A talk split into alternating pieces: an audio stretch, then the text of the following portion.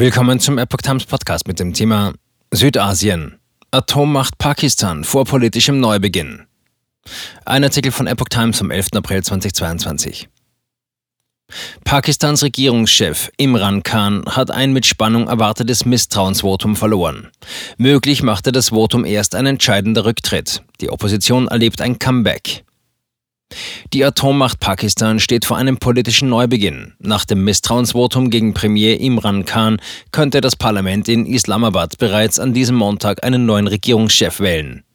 Die Nationalversammlung soll um 14 Uhr zusammenkommen, erklärte das Parlamentssekretariat. Pakistans Parlament hatte Premierminister Khan in der Nacht zum Sonntag das Vertrauen entzogen.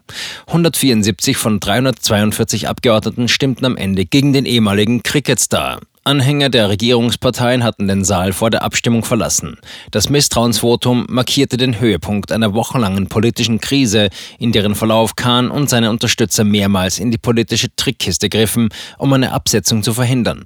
Khan ist der erste Premier in der Geschichte Pakistans, der durch ein Misstrauensvotum abgesetzt wird. Shehbaz Sharif, Kandidat der Opposition. Oppositionsführer Shehbaz Sharif dankte nach dem Votum den Unterstützern in einer besonnenen Rede für ihren Kampf. Diese Einigkeit wird Pakistan wieder aufbauen.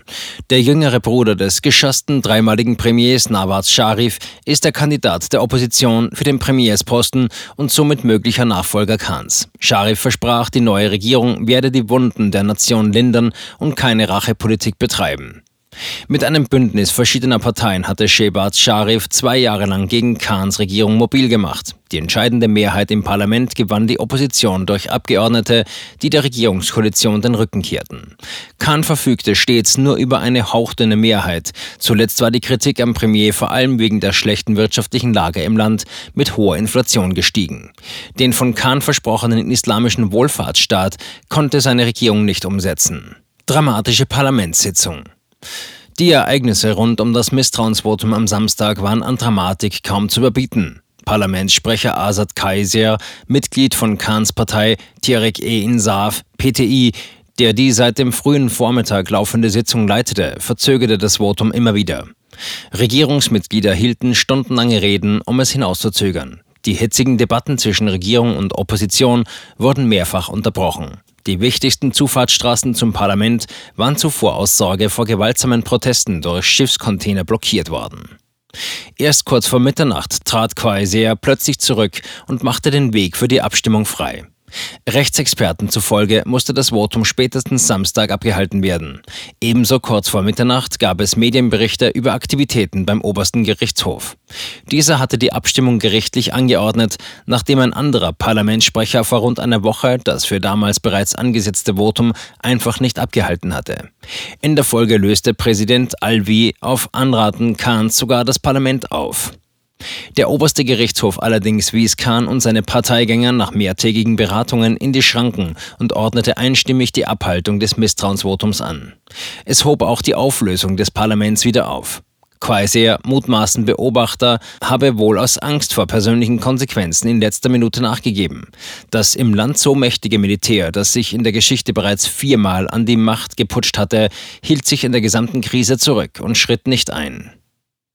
Khan akzeptiert Absetzung nicht. Khan erwies sich als schlechter Verlierer. In seiner ersten öffentlichen Reaktion auf seine Absetzung schrieb er am Sonntag auf Twitter, dass Pakistan zwar seit 1947 ein unabhängiger Staat sei, der Freiheitskampf des Landes nun aber erneut beginne. Indirekt rief er zu Protesten auf. Es sind immer die Menschen des Landes, die die Souveränität und Demokratie verteidigen. Seit sich abzeichnete, dass er das Votum verlieren würde, sprach Kahn von einer angeblichen ausländischen Verschwörung gegen ihn und versuchte mit anti-westlicher Rhetorik Stimmung für sich zu machen. Die USA habe sich mit seinen politischen Gegnern verschworen, um seine Regierung zu stürzen, behauptete er. Beweise dafür legte er nicht vor. Washington wies jegliche Einmischung zurück. Westliche Diplomaten in Islamabad halten die Vorwürfe für konstruiert. Kahns Partei PTI drohte zudem am Sonntag, die Abgeordneten der PTI im Parlament würden geschlossen zurücktreten, sollte die Nominierung des Oppositionsführers Shehbaz Sharif zum Premierskandidaten nicht wegen laufender Korruptionsvorwürfe zurückgewiesen werden. Ohnehin dürfte es Beobachtern zufolge auch für einen möglichen Premier Shehbaz Sharif nicht einfach werden. Der Zusammenschluss an Oppositionsparteien, die das Misstrauensvotum gegen Kahn unterstützt haben und Sharif in das Amt wählen könnten, eint außer der Ablehnung Kahns bisher wenig. Es wäre sehr schwierig, die derartig heterogenen Parteien auf eine gemeinsame Linie zu bringen, die das Land aus der Krise führen könnte, hieß es.